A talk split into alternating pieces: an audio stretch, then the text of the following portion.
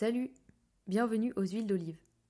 Ici, ce sont principalement des artistes que je reçois, mais surtout des personnes importantes à mes yeux. On échange sur des questions qui m'interpellent, et certaines sont un petit peu plus deep que d'autres. Tu peux retrouver les épisodes sur Acast, Deezer, Spotify, Apple Podcast, bref, un petit peu de partout. Alors si le podcast te plaît, retrouve-moi sur Instagram, les huiles d'olive. N'oublie pas de le partager, laisser un com ou mettre des étoiles sur Apple Podcast. Ça m'aide beaucoup. Tous les liens sont dans la description. Bisous Je suis trop contente car aujourd'hui, mon huile, c'est Bonne, ma grand-mère, la mère de ma mère. C'est la seconde fois qu'elle vient aux huiles d'olive. Bon, en même temps, elle adore parler. C'est pour ça que j'ai dû couper un peu, mais j'aime beaucoup l'écouter. On parle de sa jeunesse, de comment la société a évolué, de la vie et plein d'autres trucs.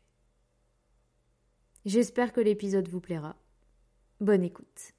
Alors on a changé de bande. Oui, mais c'est des choses qui ne sont pas passées comme ça. C'est que Mademoiselle Dumas. C'était une bêtise Ah ben c'était une bêtise, évidemment. Ouh là là. Et Mademoiselle Dumas, qui était vraiment très sévère, elle avait un petit chignon tout gris là sur le sommet de la tête. Enfin pas le sommet, derrière quoi, la tête. Alors, bonjour Bonne. Euh, Qui es-tu? Qui suis-je? Une euh, maman, une sœur, une grand-mère, une tante, un peu tout dans la vie. Un ancien professeur. euh, voilà, c'est un peu tout ça. Quand tu es enfant, c'est quoi ton regard sur le monde? Quand j'étais enfant, j'étais dans une famille un petit peu, un petit peu particulière avec euh, un père et, et une mère qui s'aimaient mais qui s'étripaient beaucoup. Donc euh, moi, où je vivais un peu dans ma bulle, avec euh, beaucoup de joie dans le cœur, mais un petit peu dominé par une sœur et puis un amour pour une autre petite qui était arrivée bien après. Et puis avec beaucoup d'entente avec mon frère. On était très copains tous les deux. Voilà, alors on vivait, euh, bon, bah, dans notre famille, on avait surtout, surtout beaucoup de d'attrait pour notre campagne où on avait des grands-parents qu'on adorait. Enfin, moi, j'adorais ma grand-mère, alors. Euh, on allait beaucoup à, à Viricelle et là, c'était la joie, la joie totale. Euh, On s'amusait beaucoup, on avait des cousins. Euh, on s'amusait avec euh, pas grand-chose, hein, on n'avait pas de jouets. Ah si, on avait des vélos. Alors les vélos, c'était super, on faisait des balades à vélo. Puis on a des cousins qui avaient un cours de tennis, alors on allait faire du tennis, c'était la grande joie. Et puis euh, on s'amusait avec les escargots, on faisait des courses d'escargots, c'était des jeux. Ou bien j'étais l'infirmière et mes cousins étaient des des militaires, et ils partaient à la guerre, et moi je soignais, mais avec rien, hein. j'avais juste un, foulard sur la tête avec euh, la Croix-Rouge, et puis on, on innovait. hein. C'était. Maintenant, j'avais une copine à Viricelle que j'aimais beaucoup, qui habitait la maison en face, en face de mes grands-parents, chez mes grands-parents. Et cette, avec ma copine, euh, elle n'avait pas le droit de traverser la rue pour venir chez nous. Donc moi, j'allais chez elle tout le temps. Je revenais très sale parce que son papa était marchand, était maçon et marchand de charbon. Donc on vivait un peu dans le charbon. On s'amusait beaucoup à un jeu, alors là que j'ai adoré, qui était euh, tout simple. Avec mon frère aussi, on prenait des cartons, on faisait des maisons, on dessinait les fenêtres, les portes, et avec une aiguille, on piquait, on faisait des, on faisait, on ouvrait les fenêtres, on ouvrait les portes, et on faisait des familles avec euh, du découpage euh, à cette époque, euh, les, les mamans avaient beaucoup de journaux de mode. On, comment dire, on achetait beaucoup par correspondance à l'époque. À la campagne, il n'y avait pas de magasin. Donc, il y avait Modes et Travaux, il y avait enfin, différents journaux dont je ne me rappelle plus les titres. Et on avait, avec ma copine et avec mon frère aussi, je jouais bien ça, on découpait. Euh, donc, avait, on découpait les familles, on faisait euh, le papa, la maman, etc. Alors, la maman, elle avait plusieurs robes, on faisait des. Voilà. Et puis, on cherchait aussi des, des ameublements, enfin, des, des dessins, enfin, des photos de. Euh, d'appartements, alors on collait ça à l'intérieur. Enfin, c'était mmh. vraiment très très joli. Et on s'est beaucoup amusé à ça. Des jeux très simples. Mais, c'était un petit peu ta, ton échappatoire d'aller d'aller à Viricelle Ah, beaucoup, beaucoup. Moi, euh, avec mes parents, euh, pratiquement tous les dimanches, sauf peut-être un dimanche ou deux dans l'hiver, euh, quand il y avait trop de mauvais temps, parce qu'à cette époque, les voitures n'avaient pas de pneus neige, avait pas de clous, etc., etc. Donc, euh, on avait eu la chance d'avoir une voiture euh, dans les années 50. Hein. Donc euh, là, on allait à Viricelle pratiquement tous les dimanches. Ma grand-mère nous faisait toujours un dimanche, elle tuait une volaille parce qu'elle avait des poules et des lapins. Un autre dimanche, c'était le lapin. Et alors, on avait, elle faisait des quenelles, elle faisait beaucoup de choses par elle-même, bien sûr. Elle faisait le gâteau, enfin, le gâteau mousseline, c'était son gâteau. Bon. Et puis beaucoup de fruits euh, au sirop, parce que comme il y avait un potager, alors il y avait énormément de fruits. Alors elle faisait les, il y avait des poires au sirop, il y avait des cerises, etc. Et puis quand même, il y a une chose qu'il faut que je dise, parce que euh, maman était très économe. Et elle faisait à cette époque, avait pas d'ordinateur, bien sûr, il n'y a pas tout ça, elle faisait des enveloppes, on était payé en liquide, en argent liquide. Et alors, il y avait des enveloppes. Alors, une enveloppe, c'était le ménage, une enveloppe, c'était le vestiaire, une enveloppe, c'était euh, le, euh, comment dire, les vacances, une enveloppe, c'était les imprévus. Il y avait des choses imprévues dans la vie. Et alors, elle mettait tout son argent comme ça, et les, les vacances, il y avait une enveloppe. Et alors, à partir, mon père avait une santé très fragile, donc euh, il faisait beaucoup de cures, nez, gorge, oreille à, à Châles-les-Eaux, en Savoie. Et à partir des années 50, on a eu la chance euh, d'aller à la mer. Alors ça, c'était extraordinaire donc quand ma petite sœur est née, euh, en 50, elle est née, oui c'est ça, si je ne me trompe pas, euh, on est allé, à partir de cette année-là, un mois à la mer. Alors mon père ne faisait plus de cure à, la Chale des Eaux parce qu'il allait à la mer, la mer lui faisait autant de bien. Et alors là, moi j'étais heureuse parce que comme j'ai été toujours très communicante et sociable, mmh. j'avais toujours plein de copains. Et sur la plage, mamie, qui ne mettait pas les pieds dans l'eau, euh, louait, tel grand luxe, un parasol avec une chaise longue où elle restait assise toute la journée en tricotant. Et nous, on s'en fichait. Nous, ce qu'on aimait, c'était aller faire de la balançoire, des agrès, parce qu'il y avait des portiques sur la plage et aller chercher les copains et mm. aller dans et aller nager. Alors nous à cette époque, euh, moi je nageais beaucoup et j'aimais beaucoup nager. Donc on passait des brevets de natation et alors c'était super. Hein. Mm. On faisait des brevets. Alors mon frère qui lui n'aimait pas l'eau, il avait d'ailleurs failli se noyer parce qu'il prenait des crampes dans l'eau. Donc lui, euh, c'est très drôle, il se, il s'embauchait comme euh, gardien de plage, enfin aide du, du, comment dire, du moniteur qui était sur la plage. Là, il y avait toujours un responsable, évidemment, maître nageur. Et lui, le matin, à 5 heures du matin, il allait nettoyer la plage, dresser les parasols, mettre les chaises longues et toute la journée, il restait assis sur sa chaise, voilà. Et puis le soir, euh, rebelote, on enlevait les parasols, on enlevait tout ça. Et lui se faisait un petit peu de sous comme ça. Voilà, alors moi, je m'en foutais des sous. D'ailleurs, j'avais jamais d'argent dans ma tirelire parce que je sais pas ce que j'en faisais, mais je dépensais tout de suite. Mm. Alors que mon frère, il thésaurisait. Hein. Il s'était acheté un appareil photo, il avait fait des choses. Voilà. Mm. Et bon, il aimait pas tellement jouer, tout ça, ça l'intéressait pas. Donc là, on, faisait deux choses différentes. Est-ce que euh, tu aimes l'école? Tu t'y sens euh, comment à l'école? Oui, à l'école, mais moi j'adorais. L'école, j'adorais. Euh, je, comment dire, à l'école primaire, j'étais très bavarde. J'avais très mauvaise note en conduite à cette époque la conduite. Alors, à l'école, je suis d'abord allée dans une école primaire, la paroisse, parce que mon père était religieux à ses heures, donc euh, on allait toujours dans les écoles religieuses.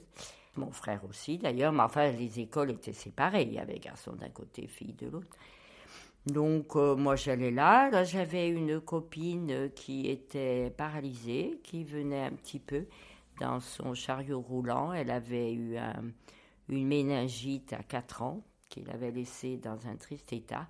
Mais elle venait, elle habitait en face de chez moi. Je suis restée très liée avec elle et puis elle est décédée, elle est morte à 60 ans. Voilà, alors là, bon, l'école primaire. Alors on avait une directrice à l'école primaire qui n'était pas commode. Elle s'appelait Mademoiselle Dumas. Et Mademoiselle Dumas euh, surveillait parce qu'il y avait des bandes à l'époque. Des bandes, c'est-à-dire qu'il y avait quelqu'un qui accompagnait les enfants jusqu'à leur domicile. Alors moi, j'étais dans la bande, ça me fait rire maintenant, la bande de la rue Jules Le Dain où j'habitais. Et puis un jour, moi j'avais une copine, elle habitait Place Carnot. Alors pour moi, la Place Carnot, c'était c'était le, summum de bon. Et alors un jour, avec ma copine qui s'appelait Madeleine Vanel, c'était la fille du boucher de la, de la rue où on habitait, on s'est dit on va changer de bande et on va aller à la bande qui va Place Carnot pour voir comment c'est. Alors on a changé de bande. Oui, mais c'est des choses ne se sont pas passées comme ça c'est que mademoiselle Dumas... C'était une bêtise ah ben, C'était une bêtise, évidemment, Ouh là là. Et mademoiselle Dumas, qui était vraiment très sévère, elle avait un petit chignon tout gris là sur le sommet de la tête, enfin pas le sommet, derrière quoi, la tête. Et alors à ce moment-là, mademoiselle Dumas a vu qu'on n'était pas dans la bande où on devait être, et elle nous a cherchés. Et nous, on est revenus, bien sûr, après euh, de la place Carnot, on est revenus toutes seules, on n'habitait pas. Euh, on n'habitait pas Place Carnot, puisqu'on habitait totalement à l'opposé. Et mademoiselle Dumas nous a rencontrés. Elle a dit, mais enfin, vous étiez... Voilà, alors bon. J'aime autant vous dire que là, on a passé un mauvais quart d'heure. Bon, c'était pas très grave, je crois, mais à l'époque, ça l'était. Hein. Alors après, bon, euh, après, bon, on arrive à 10 ans. À 10 ans, eh ben, il fallait, c'était l'école primaire, il fallait changer d'école. Alors, euh, changer d'école, ça voulait dire entrer en sixième. En sixième, euh, moi j'étais plutôt un peu en avance. Euh, bon, j'avais sauté une classe, mais il y avait à ce moment-là un concours d'entrée pour entrer en sixième. Donc mon père voulant toujours une école religieuse, on nous a dirigés vers Saint-Paul, l'école Saint-Paul, avec des sœurs à l'époque. Donc très bien, concours d'entrée en sixième, bon bah évidemment je l'ai réussi brillamment entre guillemets. et on est rentré en sixième. Alors j'étais toute jeune en sixième, c'est-à-dire j'avais 10 ans. Et là, euh, je me souviens quand même de certains trucs pas bien sympathiques, comme il y en a eu toujours eu dans la vie. C'est-à-dire que comme j'étais très jeune, j'étais un peu immature. Hein. Et il y avait d'autres filles qui étaient beaucoup plus des filles à garçons à l'époque. Moi, je ne l'étais pas du tout. C'est des filles à garçons. Et alors, on m'appelait un petit peu Sainte-Nitouche. Bon, c'était pas très sympathique. Mm. Je suis restée quelque temps comme ça. Sixième, cinquième, je faisais du latin. Alors, à cinquième, on avait une sœur terrible qui s'appelait sœur Angélica. C'était notre prof de latin. Alors, terrible. Là, c'était les cours de latin, ben, on stressait un peu. Bon, puis après, les années ont suivi, etc. Après, bon, les copains, copines, je me suis fait des copines qui étaient sympas, bon, etc. Alors, il y avait quand même, euh, moi, j'étais pas tout à fait dans le même milieu. À cette époque, il y avait une classe un petit peu bourgeoise. Mmh. C'est-à-dire qu'il y avait des filles de médecins. J'avais une copine qui s'appelait Michel Cros. Son père était spécialisé dans nez, gorge, oreille. Voilà. Eh bien, bon, c'était pas le même milieu que chez nous. Bien sûr, nous, on n'avait pas de salle de bain. On avait. Hein, c'était. Mmh. On vivait, on dormait dans la salle à manger, euh, il y avait trois pièces, on était six, enfin, bon, euh, c'était pas tout à fait le même niveau social. Bon, enfin, pour ça s'est passé quand même, hein. c'était sympa, enfin. Et puis j'en avais une autre, s'appelait Capitolet, là, on était bien, mais ses parents aussi, elle avait un très bel appartement. Mm. Alors on nous invitait hein, de temps en temps. D'ailleurs, je me rappelle une petite anecdote rigolote c'est qu'un jour, elle nous habitait, elle habitait rue Désiré Claude, alors que c'était pas du tout mon quartier, il fallait prendre le tram.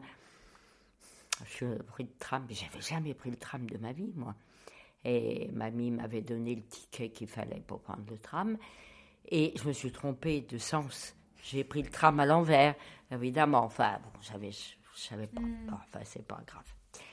voilà, puis après, bon, on a passé le bac, première année de bac, deuxième année de bac, et puis après, Qu'est-ce qui te plaisait et qu'est-ce que toi, à quoi tu pensais? Ah ben moi je rêvais euh, parce que à cette époque-là, euh, on commençait euh, beaucoup d'anniversaires. On se trouvait dans les 18 ans, 20 ans, il n'y en avait pas encore beaucoup, mais il y avait beaucoup des 18 ans. Et alors on s'amusait beaucoup, mais de façon très très gentille. On faisait les 18 ans dans les maisons, chez papa, chez maman, etc. Et moi, mes parents étaient très ouverts. Euh, on faisait des, des petites fêtes à la maison. On, faisait, tu sais, des, la chaîne, là, comment ça s'appelait, la, la, la, la, chenille. Mhm. Mais on faisait ça à la maison. On mettait un peu de musique. On, buvait des jus de fruits. On faisait des gâteaux. Enfin, c'était simple, quoi. Et alors, on avait fait, bon, il y avait eu les 18 ans de mon frère, les, etc. Et puis alors après, euh, bah, s'est posé le problème de la suite, quoi, du bac. Et là, euh, moi, j'avais rencontré un copain euh, qui était, qui allait faire médecine, et moi, je rêvais, rêvais vraiment de faire ma médecine. Vraiment, c'était pour moi, euh, voilà, mon avenir, quoi. Mais évidemment, maman était toujours très exigeante au niveau financier. Et moi, j'étais très mal conseillée parce qu'on n'était pas dans une famille de médecins. Et faire médecine, euh, pour mes parents, enfin pour maman, parce que mon père, il s'en fichait, mais euh, c'était inabordable. Mm. Euh, qui va te payer tes études? Voilà, c'était mm. ça. Alors, euh, moi, euh, maman me dit, à ton bac, tu peux travailler, parce qu'à cette époque, on pouvait, euh, comme d'ailleurs maintenant, faire des vacations, c'est-à-dire faire, c'était des suppléances, ça s'appelait des suppléances à cette époque. Hein. Il y avait beaucoup de gens qui faisaient ça, un cousin de Pépé, il avait fait ça. avec le bac, on faisait des suppléances, on était payé bas au SMIC, hein, on n'était pas très exigeant à l'époque. Hein. Donc, mais on, gagnait notre vie, quoi, on pouvait se débrouiller. Bon, alors je me suis dit, bon, bah, pas question de faire médecine. alors, tu t'es, tu senti un peu coincée bah, C'est-à-dire, euh, maman me dit, euh, de toute façon, on ne peut pas te payer la suite de tes études. Donc, moi, je me suis dit, par rapport à mes frères et sœurs, parce que ma sœur avait eu beaucoup de problèmes, elle avait eu un accident de, de vélo très très grave, ça lui avait bloqué sa scolarité. Donc du coup, elle avait été mise dans un truc de secrétaire dont elle avait mhm. horreur. Enfin, c'était compliqué. Mon frère euh, était en apprentissage euh, de carrelage, maçonnerie. Puis mon frère, c'était toujours très compliqué avec mes parents. Enfin, il n'y avait pas des bonnes relations, tout ça, très compliqué. Mhm. Alors moi, j'ai dit à maman, mais je me débrouille. Mhm. Ne t'inquiète pas, je les payerai mes études. Donc, qu'est-ce que j'ai fait? Première étape, j'ai fait une demande dans une école à, me par l'intermédiaire de Saint-Paul, etc. Euh, j'ai fait une demande dans un cours privé à Lyon, parce que j'allais continuer. On n'avait pas de fac à Saint-Étienne à cette époque. Donc il fallait aller à Lyon. Donc comme il n'était pas autorisé médecine, j'aurais très très bien pu faire médecine, ça aurait été plus simple. À cette époque, médecine, c'était PCB, c'était un examen très très simple par rapport à maintenant. Hein. Mm. Euh, ah oui, par rapport à maintenant, c'était beaucoup plus simple que ce que j'ai fait. Mais je me suis engagée dans, un, dans une voie qui s'appelait SPCN, ça voulait dire sciences physiques, chimiques, naturelles, qui se faisait à Lyon, avec ma copine, ma grande copine, qui est toujours copine maintenant, Geneviève, toutes les deux, on s'est dit on va faire SPCN toutes les deux. Mais comment faire pour aller à Lyon? T'as pas de sous. Alors, je me suis engagée dans une euh, boîte privée à Lyon, boîte de bourgeois, et j'étais, ah oui, vraiment bourgeois, j'étais, euh, comment on appelle, euh, surveillante, quoi. Mhm. Alors, j'étais surveillante d'internat, c'est-à-dire que j'avais ma chambre et ma nourriture. Mhm. Donc, tu vois, ma chambre, ma nourriture, et j'avais très peu de travail. Euh, vraiment, non, très très peu de travail. Mhm. J'avoue que là, je suis restée deux ans à Veritas. C'est le cours Veritas, qui n'existe plus d'ailleurs, qui était monté de Choulan à Lyon, pour ceux qui se connaissent, c'est donc au-dessus de Perrache. Comme j'étais à la fac, à ce moment-là, c'était Claude Bernard, donc c'était très facile. Il y avait à traverser la Saône et le Rhône, donc c'était très simple. Et j'avais comme travail, c'était léger, aller chercher des enfants, parce qu'à cette époque, il y avait beaucoup de, de, la haute bourgeoisie, on allait les chercher chez eux pour les accompagner à l'école. C'était pas les parents qui accompagnaient. C'est-à-dire que moi, j'avais comme travail d'aller chercher des enfants qui habitaient Saône dans des maisons absolument magnifiques. Ça me faisait mhm. rêver tellement c'était beau. Et on les, on les montait parce que enfin, la montée de Choulan, ça montait beaucoup. Alors, il y avait des, comment dire, il y avait beaucoup de virages en voiture, mais à pied, il y avait des, euh, des c'était pas des traboules, c'était des traverses, quoi, en escalier, quoi, tu vois, tu traversais tous les virages. Voilà. Alors, c'était un peu un travail léger, hein. Mais j'ai pas des bons souvenirs de Veritas parce que euh, l'ambiance, c'était, c'était que des filles qui étaient à problème, les autres surveillantes. Et c'était difficile à vivre. Bon, mm. enfin, bah, il y en avait une, c'était une demi-sœur, qu'elle était très sympathique. Elle m'invitait tous les soirs dans sa chambre parce qu'il faisait chaud, alors que dans la mienne, il faisait un froid de canard. Euh, il faisait froid, on avait des vitres qui étaient cassées, il y avait le froid qui rentrait, enfin c'était l'horreur. Bon, alors le soir, j'allais travailler dans sa chambre. Bon, enfin, voilà. Voilà, mais là, il y a eu quand même des événements pendant ces périodes. Parce que là, moi, j'avais 18 ans. Et c'est cette période-là où j'ai rencontré Pépé à Saint-Étienne, dans toutes nos mm. petites booms euh, sympas. Donc, euh, et Pépé, à ce moment-là, il finissait son, son, BTS, voilà. Et puis, après, il a démarré l'armée. Il a démarré l'armée, il était à euh, à, comment ça s'appelle, à Fort-la-Motte, non, pas à Fort-la-Motte au départ, il était à, comment ça s'appelle, à côté de Lyon, là, à la Valbonne. Bon, il a eu la chance de ne pas partir en Algérie. Bon, ça s'est continué. Après, il a été Fort-la-Motte. Enfin, ça a été un peu mhm. compliqué, hein, cette période. Alors, nous, avec ma copine Geneviève, eh ben, on a passé SPCN. Et après, oui, mais après les deux ans de Veritas, on a eu ce fameux examen qui était très dur. Et après, il fallait continuer la licence. Mm. Alors moi, je me suis dit, j'en ai marre de, Lyon, de vivre là, dans cette ambiance.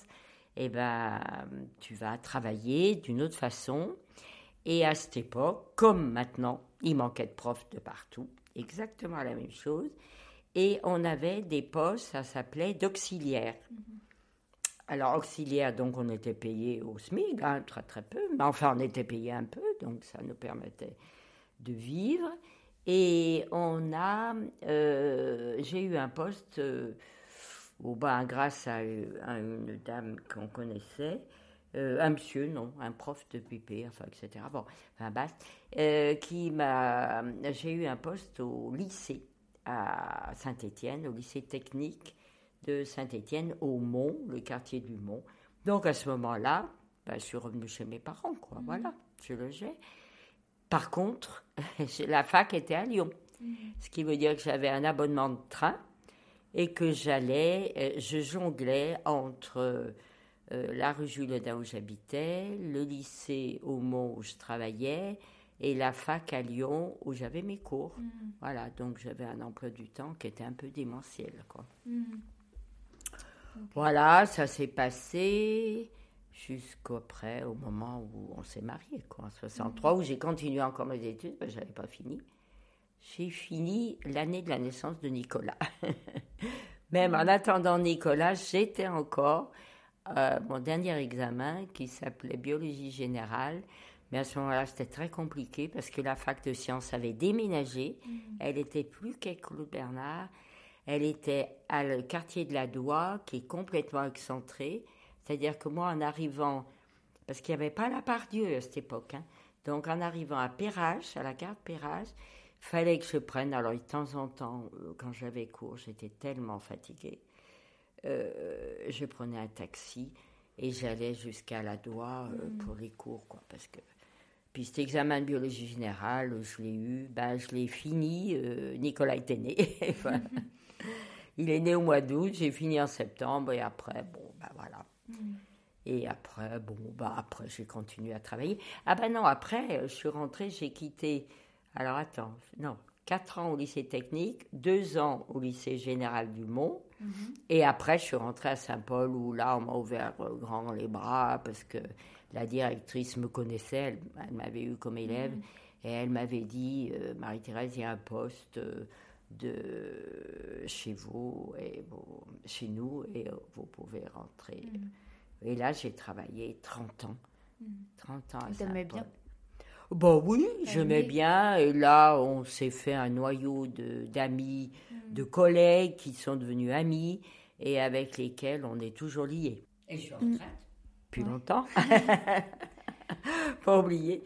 Je me suis arrêtée, bah, j'ai eu tous mes enfants, quatre enfants, ça fait beaucoup, hein, donc mm. j'avais pris des mi-temps, voilà, et puis même une année, l'année de la naissance de Marion, je me suis arrêtée un peu plus longtemps. J'ai pris un congé, euh, voilà, un congé, euh, c'était des congés sans solde, quoi, voilà. Et puis après, je me suis arrêtée à 55 ans, j'avais bien travaillé, mm. voilà. C'est quoi ton regard sur la société actuelle euh, par rapport à ton époque? Qu'est-ce qui a vraiment euh, changé et pris un, un tournant euh, qui, a vraiment, qui est vraiment venu modifier? Eh bien, ce que je trouve, c'est que la société a changé énormément. Alors, nous, enfin, bon, j'ai 80 ans. On a 60 ans de mariage avec Pépé. Quand on s'est marié, exemple tout simple, on n'avait pas le téléphone. Hmm. À cette époque, il fallait deux ans pour avoir le téléphone dans les maisons. Bon, voilà, c'est quand même un exemple qui montre que la société a tellement changé au niveau de la communication. Ce qui ne veut pas dire que les gens soient plus communicants actuellement. Hein bon, parce que là, c'est autre chose. Hein Mais les moyens de communication, c'est fabuleux. Alors, très bien, pour certaines choses, moi je trouve ça extraordinaire. Le téléphone portable, même s'il y a des choses que je trouve très graves, euh, qui sont très dommageables pour la société, ce sont les réseaux sociaux. Moi, si je pouvais les supprimer, je les supprimerais. Même s'il y a des bons côtés dans les réseaux sociaux, ça fait un mal tellement épouvantable euh, pour la jeunesse, euh, bon, on ne détaillera pas tous les dégâts euh, euh, de la pornographie au harcèlement, enfin là, Samuel Paty, etc. On peut citer des moultes exemples. des petits qui se font harceler à l'école. Ça, je trouve que c'est l'horreur. Mais en soi, c'est un très bon outil. Oui, l'utiliser à bon escient. Voilà, l'utiliser à bon escient. Je trouve très bien, par exemple, avec maintenant le fait qu'on a beaucoup de monde très loin, euh, Nicolas et Pat, avec sa petite famille, sont partis à Berkeley pendant deux ans, après à New York, tout ça. Enfin, on se communiquait tous les jours par FaceTime. Je trouve ça extraordinaire. Mm. Anne qui est à, Marseille, euh, vous qui êtes sur, enfin, sur Paris, FaceTime, on le fait quand même assez régulièrement on peut se voir, on peut se parler, ta maman mm. maintenant, avec Enfin, moi, je trouve ça extraordinaire. Vraiment, euh, ça, c'est très bien.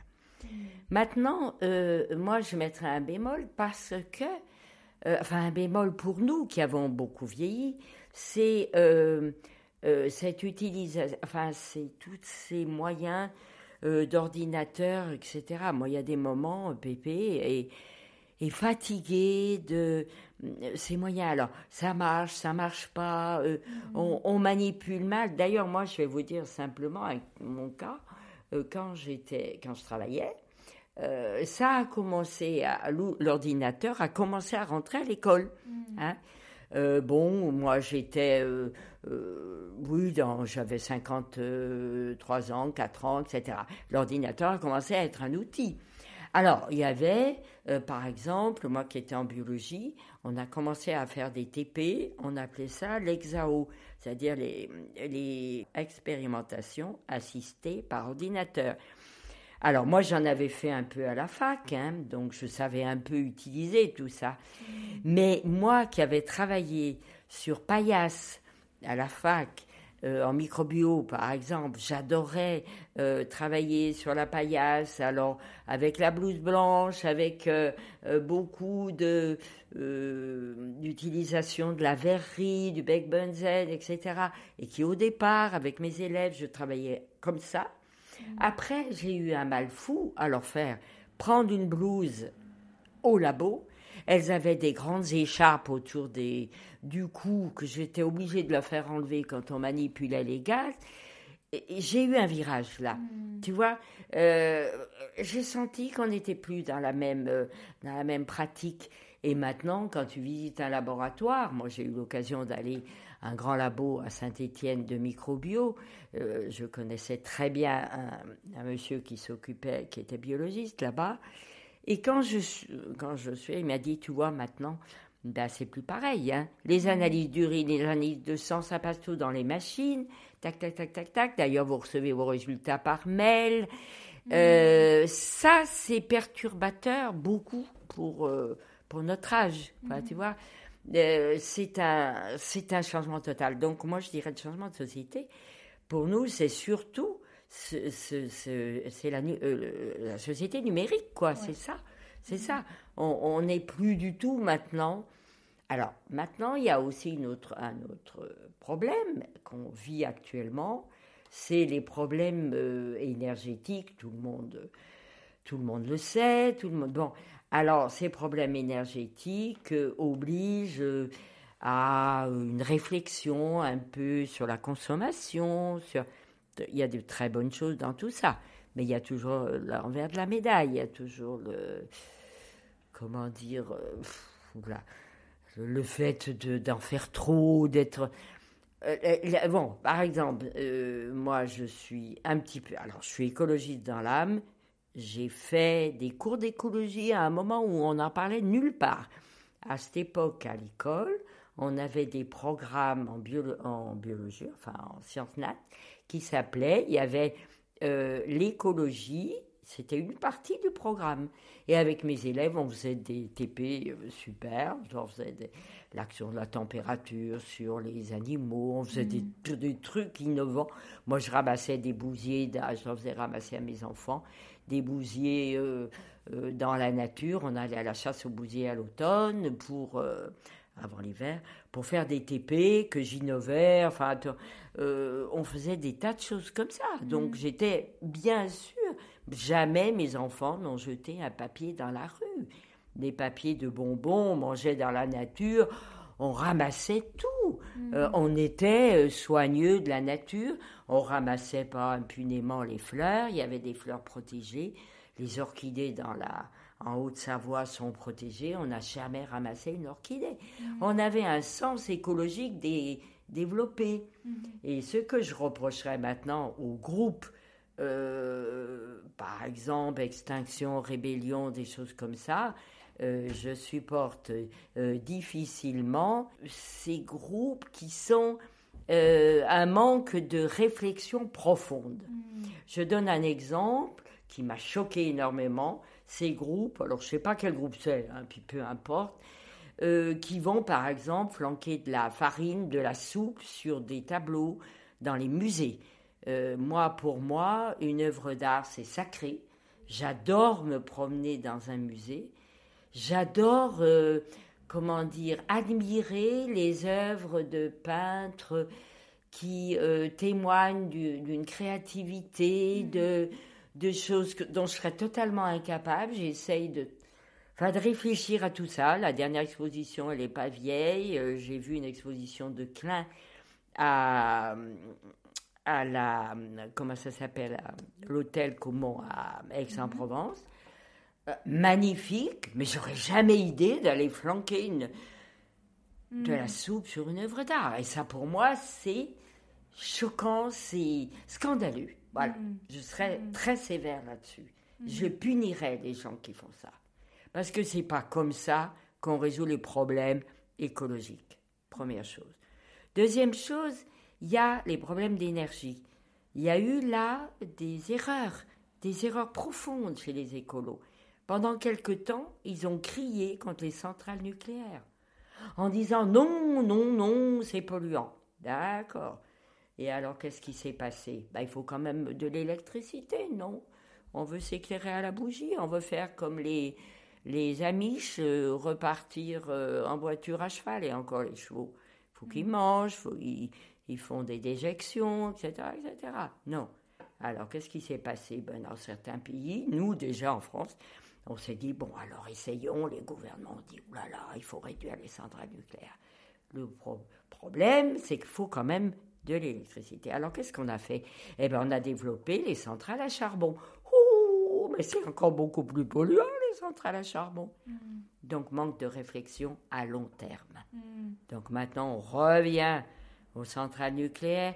Ah ben il y a le problème des déchets. Ah ben ça c'est sûr, le problème des déchets, le problème il existe mais moi je fais confiance à la recherche. Mettons de l'argent dans la recherche plutôt que de gaspiller de l'argent à faire une écologie un peu euh, intempestive. Mettons, aidons les chercheurs pour qu'ils trouvent des solutions. Hmm. Voilà, c'est là où il faut travailler, tous ensemble, tous ensemble, comme les slogans, tu sais, hmm. tous ensemble. Hein, essayons de réduire euh, mais ils se réduiront, les déchets, parce que moi, je fais confiance. La science est quand même très, très forte. Ayons euh, des.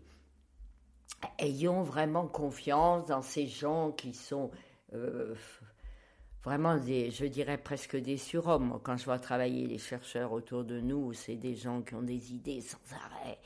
On cherche, on, et on trouve, et on trouve. Bon, évidemment, quelquefois, il faut des subsides financiers, il faut... Mais bon, on y arrive. Voilà, tous ensemble. Hein tu as parlé de l'art oui, et... Oui. Tu penses que ça vient d'où cet attrait pour, euh, pour l'art? Parce que tu viens pas du tout d'un milieu euh, artistique et pourtant tu, tu vas d'exposition en exposition, tu vas beaucoup au cinéma. Ah, je mettrai une nuance. Je ne viens pas d'un milieu artistique. Mon père était un artiste. Hmm. Mon père a fait des tableaux. Ah. Mon père a fait beaucoup de dessins au fusain. Mon père était allé, allé à l'école de dessin à Saint-Étienne. Il était artiste, il écrivait des poèmes. Hmm. Mais tout ça euh, était un peu caché parce que, comment dire, j'avais mes parents étaient très opposés hein. et maman était pas du tout artiste. Mm. Maman était une femme euh, de terrain, une femme d'affaires. Tu vois, si je te disais tout à l'heure qu'elle elle faisait bien ses petites enveloppes, mm. euh, elle, était une femme, c'est pour ça, de finance. Et euh, elle prenait de la place dans la famille. Elle prenait beaucoup de place. Mon père était non, parce que lui, il était, c'était un philosophe. Mm. C'était un homme, euh, euh, alors, je dis artiste, euh, un homme perdu dans son, dans son monde. Mm. il avait eu une mère, oh là là, il y aurait, faudrait des livres pour écrire. D'abord, il, écrivait son journal tous les jours. Mm. J'ai euh, récupérer, je peux dire entre guillemets, tous les carnets de mon père. Je les ai encore pas ouverts. Ils sont à Viricelle dans un placard. Vous pourrez les regarder quand vous viendrez à Viricelle. il y a ses carnets, il y a ses fusains, ses dessins que j'ai récupérés. J'ai des tableaux de lui. Il y en a un qui est en bas dans la salle à manger, Mmh. au-dessus du, euh, au-dessus du petit secrétaire du petit bonheur du jour en bas, c'est là où il y a les petits verres, c'est la verrerie là. C'est un tableau de mon père. Il, il avait un chevalet, mon père, et euh, je le revois, c'est des souvenirs très vieux ça, avec son chevalet euh, dans la salle à manger, il peignait tout, Ah, même chez nous, ma- maman tolérait ça, oui, qu'il peigne à la maison. Mais il avait une mère, euh, je dis, il faudrait un livre pour écrire son histoire, parce que c'était une femme, elle avait eu, euh, elle s'est mariée très jeune, elle a eu mon père un an après, elle a été veuve deux ans après. Donc, à 22 ans, elle était veuve. Donc, elle était veuve, euh, elle était très cultivée. Euh, elle avait eu donc mon père, elle l'avait élevé dans, au départ euh, très laïque, enfin, dans le- pas de religion, puis tout d'un coup, elle s'est convertie. Alors, comme tous les gens qui se convertissent, ils sont très mystiques. Tu vois, les partis. Et mon père avait été baptisé à 9 ans, ce qui veut dire tout un parcours, euh, tu vois. Et après, mon père est resté très religieux. Il n'aurait jamais euh, manqué sa messe euh, le dimanche. Il était, il était, oui, oui, il était très, très, très religieux. D'ailleurs, comme je te disais tout à l'heure, l'école, c'était l'école. Euh, l'école religieuse, bon, je sais pas, il aime, bon, il était comme ça. Mais alors elle, ma grand-mère, une fantaisiste de premier ordre, elle avait des, des livres, des livres, était dans les... Elle avait été demandée en mariage, c'est vous dire comme elle était fantaisiste, par le directeur de la Banque de France, faut déjà le faire. Et elle a refusé, non. Elle avait la cote. elle avait la cote, mais bien sûr, elle était institutrice, elle avait fait... Donc, elle était institutrice, elle avait travaillé, et puis euh, après, elle avait lâché. Euh, elle était jamais bien où elle était. Elle déménageait sans arrêt. Donc tu dirais que, Voilà. que cet, euh, cet attrait pour l'art, tu, tu tiens ça beaucoup de Ah ton père? oui, ah oui, ah oui, ah oui. Alors, moi, je suis pas fantaisiste. hein. Oui, oui. Moi, je suis pas fantaisiste dans l'âme. Je tiens peut-être plus, et peut-être euh, euh, plus la rigueur de maman. Tu vois, euh, je sais pas dessiner, pas du tout. Euh, peindre, pas du tout. Euh, bon, Pépé a dessiné beaucoup, évidemment. Euh, bon, c'était tout un autre. Oui, Alors, le thème t'intéressait et t'es pas indifférente à, aux artistes. Ah non, non, non, pas du tout. Puis alors, moi, quand je me suis mariée, comme Pépé euh, comme, euh, oui, enfin Pépé, mon mari dessinait beaucoup, qu'il avait fait l'école de, euh, aux Beaux-Arts, euh, il avait des fusains qui étaient magnifiques. Euh, il avait fait un Voltaire, il avait fait Beethoven, enfin des dessins qui étaient de taille. hein. On les avait tous affichés dans notre chambre de, jeunes mariés. Euh, donc euh, nous, on a toujours aimé. Pépé est très a un coup d'œil pour le dessin, pour l'art qui est très développé. D'ailleurs, ma sœur aînée avait un côté très artiste. hein. Elle a, elle avait des amis artistes. Elle avait, tu vois, c'est, elle avait, elle avait ce côté, euh, euh, oui, qui était très développé. hein. Et moi, j'aime beaucoup aller dans, ah oui, j'aime beaucoup aller dans les musées. Moi, j'aime. On a la chance d'ailleurs à Saint-Étienne d'avoir un musée d'art moderne remarquable. On a des galeries beau- beaucoup. L'ancienne AFEP, d'ailleurs maintenant, il y a une galerie qui est magnifique. On y est allé il n'y a pas, pas longtemps. Euh, donc voilà, moi j'aime bien, c'est mon côté, euh, tu vois, euh, enfin je sais pas, qui change un peu de la- du côté matériel, quoi, voilà. Oui, oui. Est-ce que tu doutes? Tu? Doutes. Doutes De quoi? Douter, bon, ça veut dire quoi? Je doute. Alors, moi, je trouve que au fur et à mesure de la vie, on change beaucoup, on évolue beaucoup. Et moi, j'ai passé 80 cet été. Euh, pour moi, c'est vraiment un, virage. Et ce virage, euh, je accompli dans ma vie. C'est-à-dire que euh, j'essaye euh, de, comment dire, de vivre un peu au jour le jour. C'est-à-dire de profiter au maximum de l'instant présent. Comment on fait? Comment on fait? Eh bien, pour essayer de prendre tous les petits moments de bonheur qui m'est donné dans une journée. Tu vois?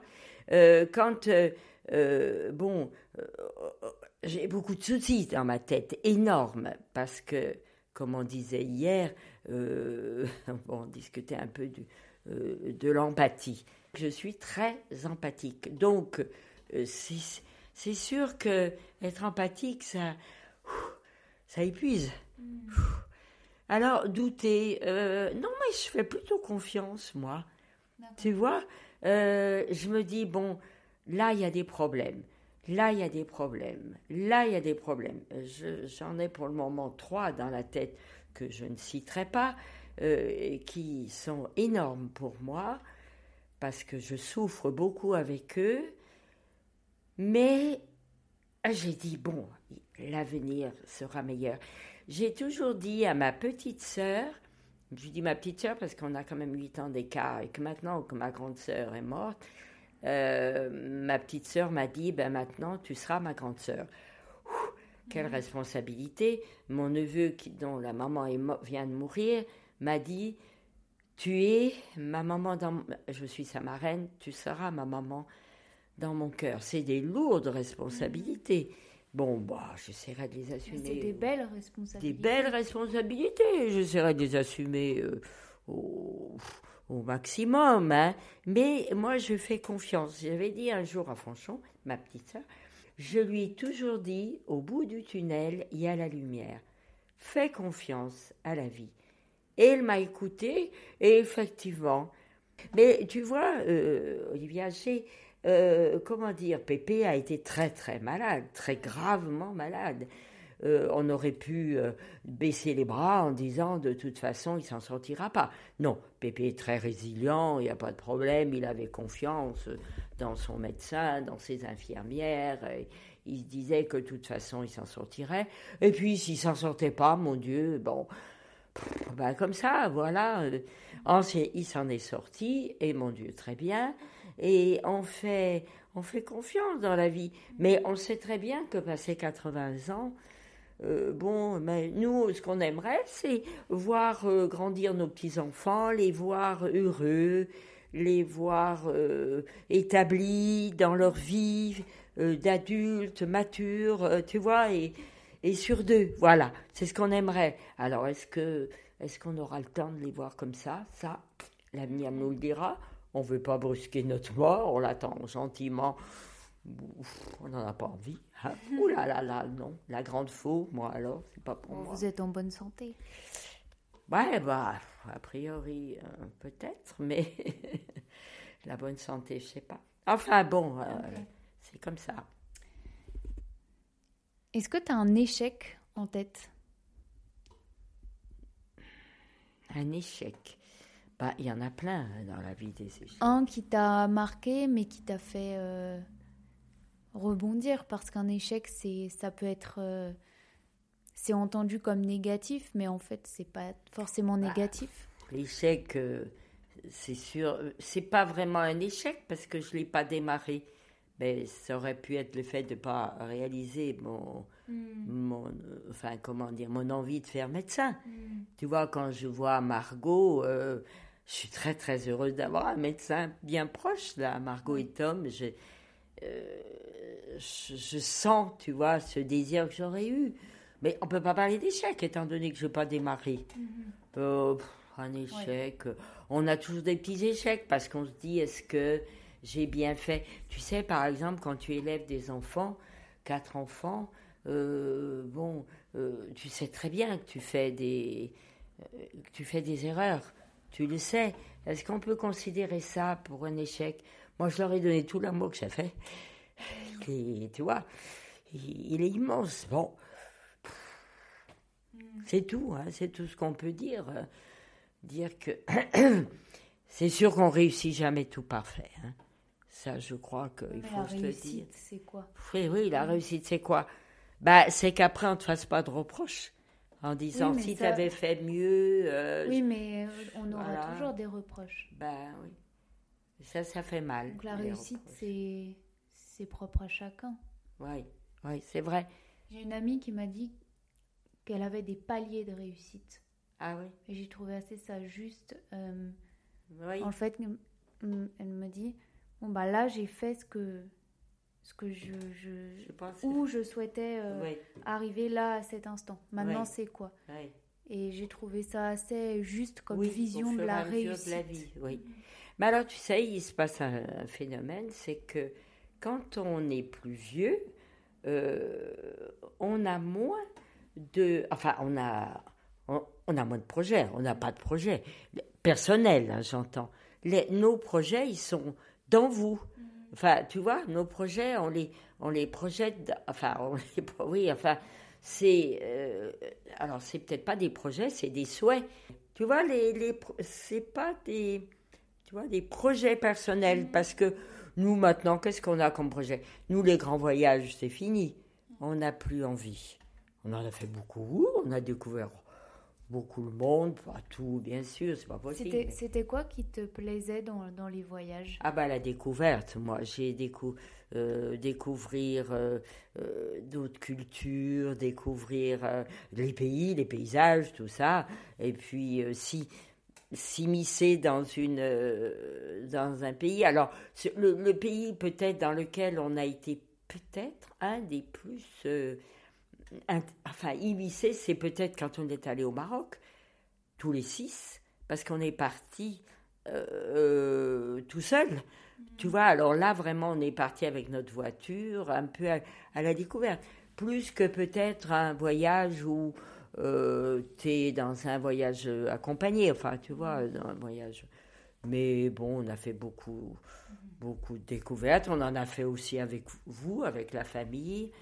On a fait des moments très heureux. Le dernier a été les 80 ans de Pépé, ça a été super. Enfin, on a fait des, des, des repas gastronomiques aussi où tout le monde avait l'air bien heureux. Enfin, tout ça, c'est des moments de bonheur, tu vois. Mais les voyages, moi, j'ai beaucoup aimé. J'ai été un moteur de découverte de la famille. D'ailleurs, j'ai donné ce moteur à, à d'autres de mes enfants. hein, parce que il y en a, euh, dès qu'ils Ouais. peuvent, euh, ils prennent des billets d'avion. hein. Bon, bah voilà, mais c'est bien, c'est une façon de vivre. Évidemment, on aurait pu faire plus d'économies. Ça, Oui, mais pour faire quoi? Eh ben, pour faire quoi? Comme me disait une de mes amies, qui est très sage, elle m'avait dit tu leur as donné un capital, euh, un capital découverte, un capital intellectuel à tes enfants. Tu vois, c'est au- c'est autre chose. Je pourrais leur donner un capital financier, bien sûr, je regardais l'argent. Là, maintenant, ils auraient de quoi enfin, dormir sur leur. euh, Tu vois. Mais bon, l'argent, on l'a dépensé, donc euh, c'est sûr que ça a été un, un autre capital. hein. Euh, la joie de se retrouver en famille, dans un camping-car, quand on a découvert. Ah ben là aussi, on s'est bien immiscé parce qu'on était parti tout seul en camping-car dans l'Ouest américain. Ça, ça avait été génial. Dans le Canada, génial. New York, tout ça. Euh, on est parti aussi au Kenya, tous ensemble. Découverte des safaris. Ah oui, il y a des choses importantes, tu vois, dans, dans la vie. Voilà. Enfin, Quelle est la, la personne à qui tu te raccroches? Ben, Pépé, pour le moment, il est là, c'est, c'est ma moitié. C'est. Je sais pas comment dire. Je peux pas vivre sans lui. C'est. Lui, c'est moi, moi, c'est lui. On a une communication qui est. Je crois assez inégalée. Enfin, tu vois, c'est. Maintenant, j'ai mes enfants. hein. Mes enfants sont un support. Hein. Alors là, euh, tous les quatre, euh, ils sont là, ils sont présents. Euh, je les aime tous, hein, c'est tout. Je sais pas, hein, c'est, tu vois, c'est dans, c'est dans ma peau, hein, c'est, tu vois, les enfants, ça fait partie de toi. C'est un peu de toi, hein, c'est... Donc, euh, voilà. Et puis, bon, moi, j'aime beaucoup ma famille, hein, bon.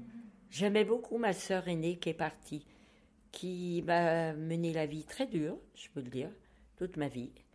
Très, très dure, parce que euh, elle était très exigeante et elle était très jalouse de moi. euh, pour différentes raisons, euh, des raisons qui s'expliquent, mais bon, je... Mais je l'aimais beaucoup. Et j'ai vécu avec elle ces derniers instants. J'ai vécu sa mort d'une façon extraordinaire. Moi qui ai toujours eu peur des morts, je peux dire que ma sœur aînée, mais vraiment, je l'ai accompagnée euh, jusqu'au dernier souffle. Et ça a été un moment extraordinaire. Parce qu'à la fin de sa vie, elle avait. Je sais pas. Elle s'était rendue compte de beaucoup de choses. Donc, elle avait, tu vois, baissé les bras, tout ça.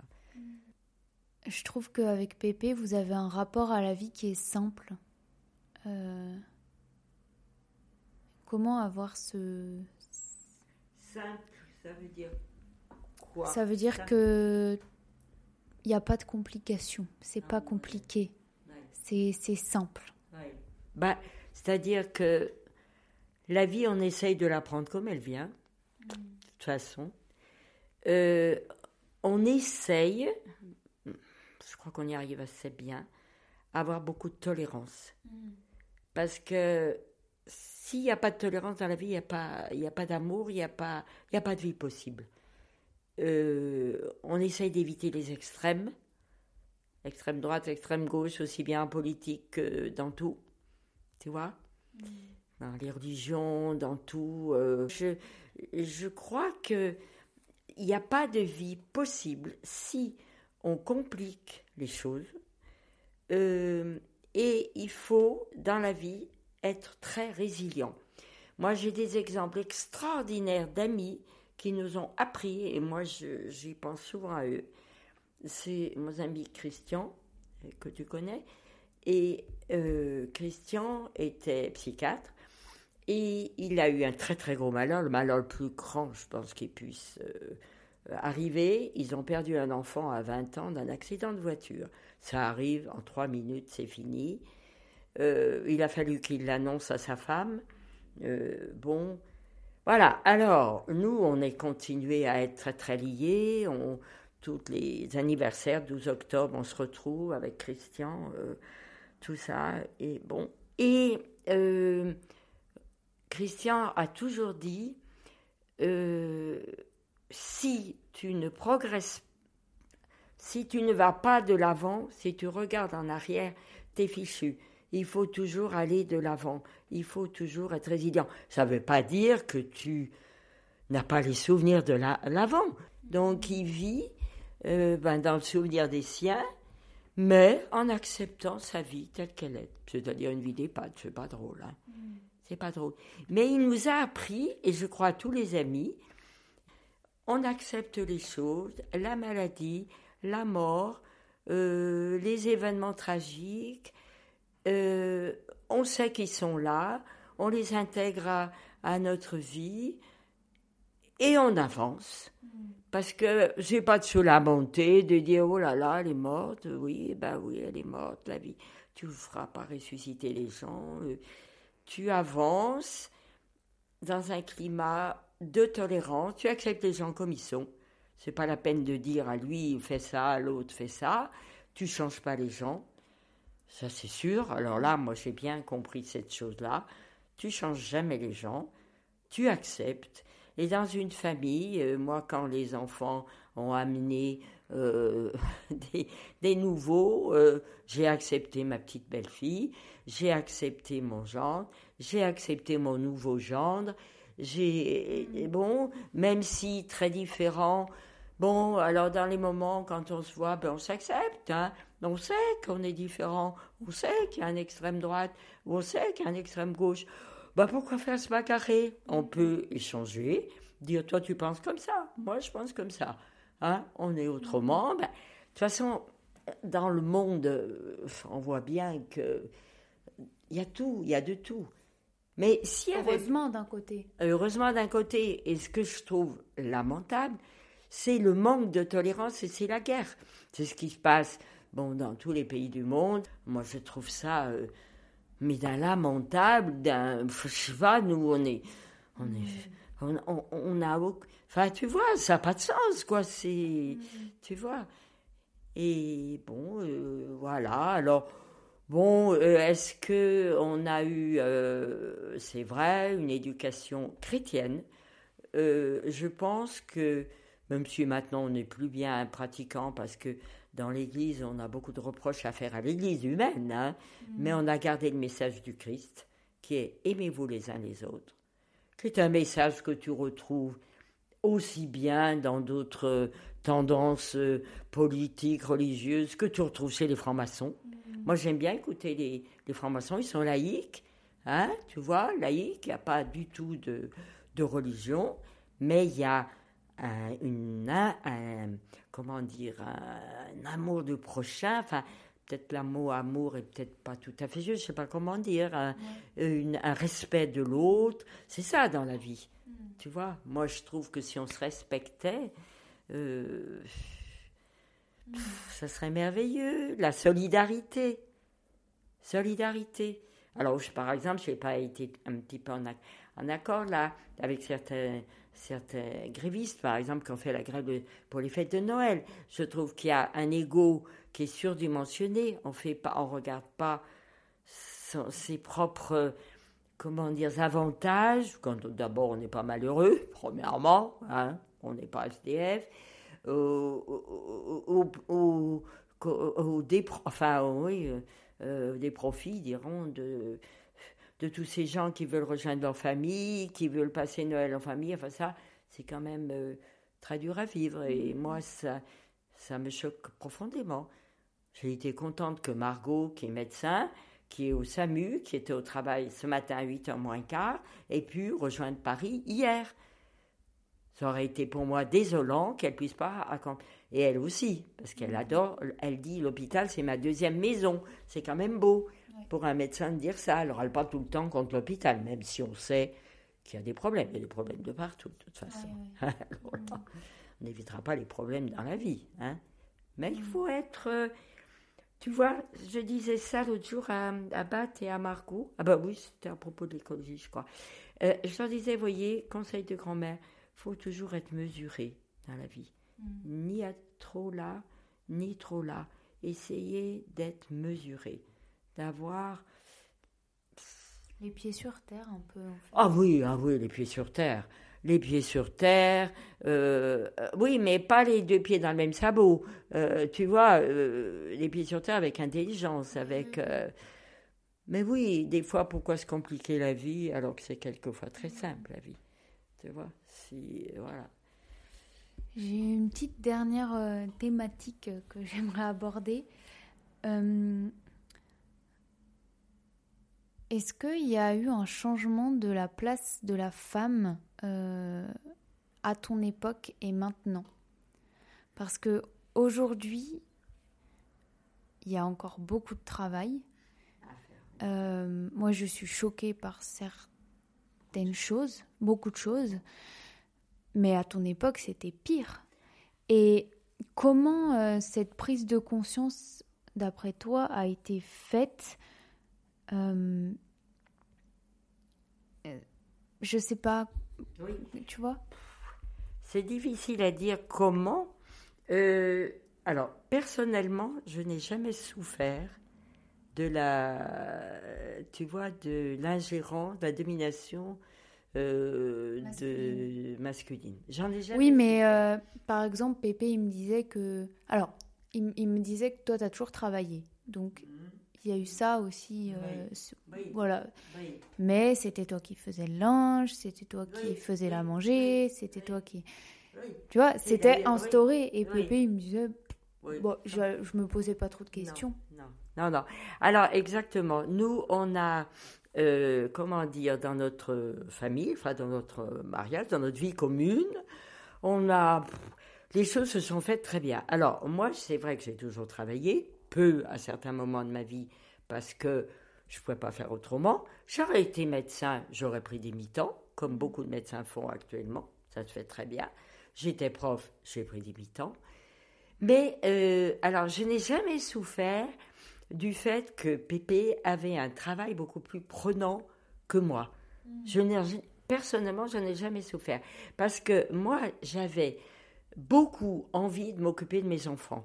Et je souffrais beaucoup plus d'être obligée de prendre une, euh, une aide à la maison pour m'occuper de mes enfants. Ça, j'en souffrais. Ce qui fait que euh, quand bon Nicolas était petit, que je travaillais, euh, bon j'étais obligée d'avoir une personne, mais euh, vite j'arrivais, cette personne elle s'en occupait très très bien de Nicolas, hein, très bien, mais, mais j'avais envie moi de profiter de mon petit, hein, je n'avais pas envie qu'il y ait une autre personne qui lui fasse des gâtés. moi j'avais, bon, j'ai un instinct maternel très fort et j'aime les bébés, tu vois, c'est ça. Alors, Pépé, c'est vrai que. Bon, alors, Pépé, c'était le Pépé à histoire, il s'est toujours occupé de leur, euh, de leur raconter des histoires le soir quand il rentrait pas trop tard. Il y avait des fois, euh, il avait quand même une vie professionnelle très, très dure, très promontoire. Moi, j'étais présente pour lui, pour euh, faire son repas quand il arrivait à 10 heures du soir, fatigué d'un aller-retour baiser dans la journée. Il n'y avait pas de téléphone portable. Il me téléphonait à 9h. Bon, ben, je suis à Valence, j'arrive à telle heure. Il s'arrêtait dans une station pour téléphoner à, tu vois, un mm. truc, un taxi, un machin, un téléphone. Euh, bon, moi, je ne fais jamais de reproches pour son. Jamais. Alors, il y avait des moments un petit peu. Ça me pesait un petit peu au moment des vacances. Parce que, bon, alors, on a établi les vacances. Bon, on fait comme ça. Bon, eh ben, j'étais obligé d'accepter hein, qu'à l'usine, ils prennent une semaine comme ça, ben, il s'arrangeait avec son frère. Bon, bah, j'étais obligé d'accepter. Hein, de... Bon, bah, des moments, je râlais un petit peu, mais enfin, c'était peu. Et puis, euh, c'est vrai que moi, euh, le, la, comment dire, mon travail était important pour équilibrer, euh, tu vois, ma, ma tête. Alors, il y a peut-être un truc dont je ne sais pas parler c'est mon bénévolat. Euh, bon, parce que moi, j'ai fait, euh, j'avais beaucoup besoin de donner aux autres. Alors, non seulement je m'occupais de ma famille, nanana, mais j'ai fait beaucoup de bénévolat. Alors, des bénévolats très, très variés. Très, très variés. Je me suis occupée des personnes âgées à un certain moment. Je me suis occupée de donner ma voix euh, de donner ma voix à la bibliothèque sonore, comme j'avais une voix euh, qui, était, qui était bonne. Et ça, j'en ai fait pendant 15 ans. Et le moment où ils ont changé, là encore, c'est là où je disais tout à l'heure pour le numérique, ils ont changé la technique, la technologie, enfin maintenant ça a été par ordinateur, j'ai laissé tomber. Moi c'était avec mon magnéto, je savais manœuvrer, bon. Donc j'ai changé, euh, j'ai arrêté, j'ai fait autre chose. Euh, j'ai, ah oui, je me suis occupée beaucoup dans les EHPAD. Euh, ça s'appelait dans une association lire à Saint-Étienne, dont je fais toujours partie. J'allais lire dans les dans les maisons de vieux, dans les EHPAD. Bon, c'était comme c'était, c'était quelquefois un peu dur. Bon, bon, j'ai fait ça. Qu'est-ce que j'ai fait? Ah oui, je suis allée ici, quatre ans, une chose très intéressante, je suis allée en prison je suis allée lire, euh, enfin échanger. C'était pas tellement lire, c'était échanger sur un livre euh, avec des détenus. Ça, ça a été une expérience passionnante. Passionnante, où là j'ai découvert euh, des gens détenus des pour des choses très très graves, des faits très très graves. Ils étaient condamnés à 15 ans, 16 ans de, prison pour des, des, délinquances sexuelles. Et là, j'ai découvert, il y avait un déni total euh, du méfait. Alors ça, et j'en ai parlé beaucoup avec des psychiatres euh, pour le comprendre. Ouais. Alors ça, et puis, alors là, et puis je suis allée à la FEP pendant, oh là là, bien sûr, où là, je me suis occupée de jeunes, alors passionnants, des migrants, j'ai adoré, où là, j'ai fait, je leur ai fait l'initiation au français pendant des années, où j'ai fait aussi de l'initiation de religieuse quoi enfin on a fait de la de enfin comment dire avec des musulmans avec euh, des juifs il y en avait pas beaucoup mais il y avait surtout des musulmans des chrétiens où on a visité les lieux religieux je les ai emmenés visiter les synagogues les, temples on est allé à Lyon on est allé à à la Louvet, on a fait des, des temps forts, on a fait des week-ends, enfin, on a fait des trucs de folie, quoi.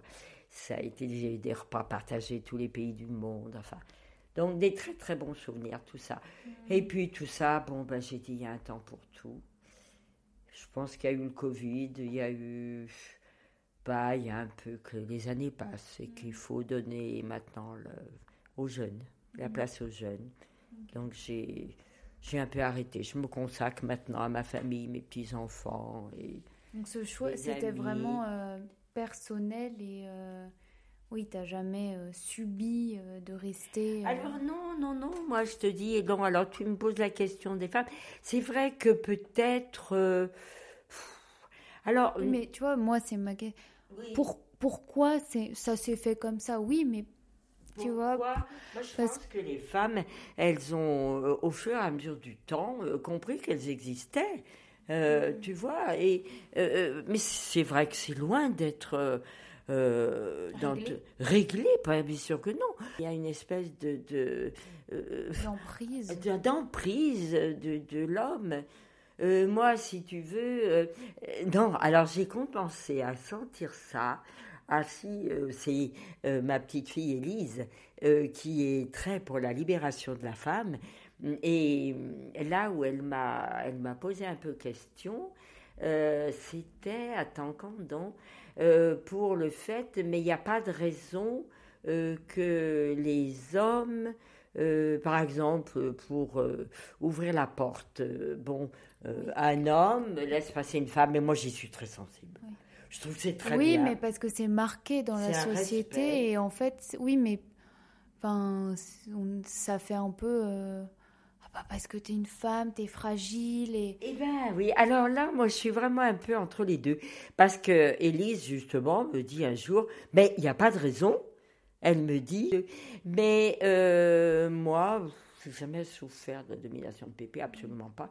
Jamais, jamais, au contraire. Et euh, mais alors Elise, elle me dit, mais il n'y a pas de raison, non, là... Oui, on prend aussi, enfin ah c'est 50-50 quoi, nous aussi on peut tenir la porte à un homme. Euh, ouais, et eh oui. Et, je pense que ça c'est des choses euh, qui sont tellement ancrées dans, les, dans la société et que maintenant on essaye de, de faire bouger parce que bah on, on l'ouvre quoi. Bah, alors, euh, ça rejoindrait peut-être euh, le problème un peu euh, de l'homosexualité, des transgenres et tout ça. Hmm. Tu vois, par exemple, quand on était jeune, nos grands-mères, par exemple, euh, surtout la maman de Pépé, elle, n'aurait jamais accepté. il y avait un manque de tolérance, même pour les migrants, même pour les, Arabes, les Noirs et tout. Euh, c'était ouais, c'était plutôt raciste. Hein. Et les homos, alors. Et moi, je me souviens d'une réflexion. Alors là, c'est trop, trop bien. Euh, nous, on a le fils d'amis qui, bon, est homosexuel. Et c'est un copain très, très, très intime de Marion. Euh, et euh, nous, on l'a appris, bon, évidemment, très très rapidement. Ses parents nous en ont parlé. Pour eux, ça a été un très gros choc. Et puis après, ils l'ont très, très bien accepté. Il a un ami, euh, les choses se passent très bien. Mais au début, ça leur a fait un, gros coup. Hein. Donc, ses amis sont de notre âge. Hein. Et euh, nous, euh, un jour, les enfants étaient tous là, mes enfants étaient tous là, et euh, moi je leur dis, il faut qu'on vous apprenne quelque chose. Alors, ah bon? Alors, de grave? Eh ben oui, d'assez grave. Alors on leur dit, eh ben alors quoi? Alors ils ont tous des mines. eh ben François est homosexuel. Ah bon? Mais c'est ça que tu veux nous apprendre? Mais, mais c'est pas grave. Ben, on a cru qu'il avait un cancer. Mais c'est pas grave. Ah bon? Ben, enfin, Mais. Et alors, de là, nous, on a complètement changé d'optique. On m'a dit effectivement. Et là, de là, Nicolas a écrit un livre sur la différence des sexes. Et ce livre, moi, je l'ai offert à mon ami. Je lui ai dit, tu vois, lis ce livre. Tu verras que c'est pas grave. Et, et que Mm, il existe la courbe de Gauss, il faut la connaître en mathématiques. Elle veut dire que le x bar, qui est la moyenne, bon, c'est la normalité, théoriquement on est comme ça, mais il y a le plus sigma et il y a le moins sigma. Il y a le plus 2 sigma, le moins 2 sigma. Ça veut dire qu'il y a tous les autres et qui sont tous. Enfin, euh, euh, ils sont normaux, ils sont. Bon, il y en a un peut-être qui a le. Bon, on, on a d'autres amis, par exemple, dont le fils a le syndrome de Klinefelter, c'est-à-dire qu'il a trois chromosomes X. Bon, on le connaît très très bien, ce jeune. Ça a été découvert euh, parce qu'il avait des crises de convulsions petits. On fait un, eh, mon ami fait un cariotype et on s'avère qu'il s'est avéré qu'elle avait 3X, qu'il avait 3X. Eh ben voilà, c'est comme ça. Il y a les anomalies de la nature et puis il Mais alors maintenant, moi, euh, une tolérance totale. Hein. Moi, mm. tu vois, mais là, il y a une évolution euh, évidemment très très grande dans les mœurs, dans la société, euh, même si c'est encore euh, très long, mm. très long, très long. Mais ça viendra. Qu'est-ce que tu aimerais dire après cet échange? Comme mot Comme, comme mot? Bah, Je sais pas trop, moi. T'en as dit beaucoup. J'en ai dit beaucoup. Euh, quelque chose qui te vient comme ça à l'esprit. Eh ben, c'est chaleureux. Et euh, est-ce que tu as un, livre ou un film ou bien un, tableau, un dessin que tu aimerais euh, partager qui t'a marqué ici? Des livres, j'en ai beaucoup. Hein. en particulier Oui. Ah bah, par exemple, le livre euh, de Yasmina Kadra, mm. que tu connais, L'attentat. Je trouve que c'est un livre déjà ancien, hein, je peux dire. Je l'avais fait partager à de nombreuses personnes. Et trouve qu'il est très beau, quoi, parce que, mm. bon, il montre euh, tous les problèmes et tout ça. Maintenant, euh, j'en ai un autre que je viens de lire, mais alors j'ai oublié l'auteur. Euh, il y aura toujours des hommes, euh, c'est un, livre un peu comme ça, qui, est sur le fait euh, que quand tu as été élevé dans une, certaine façon, tu, tu continues ta vie à avoir des espèces de gènes de violence. Ouais, voilà. bon, un tableau. Bon, ben, des tableaux. Euh, non, mais t'es pas obligé d'en citer. Euh. Oui, euh, moi j'aime beaucoup Klein, tu vois. J'aime beaucoup. Puis j'aime beaucoup Soulage. Mhm. Ah oui, alors Soulage, j'adore. C'est ces noirs qui sont ah, purs, qui ont une intensité. Moi, j'ai visité d'abord beaucoup d'expositions avec Anne à Paris. On avait vu l'exposition Soulage parce qu'Anne, elle aime beaucoup aussi Soulage. Et on était allé au musée de Rodez, qui était la ville de, de Soulage. Et je pense qu'il faut. Euh, la ville, oui, Soulage. Très, très, très, très beau. Ah oui, moi j'adore. Oui. Il a, eu, il a eu des beaux témoignages, même du président de la République. Hein.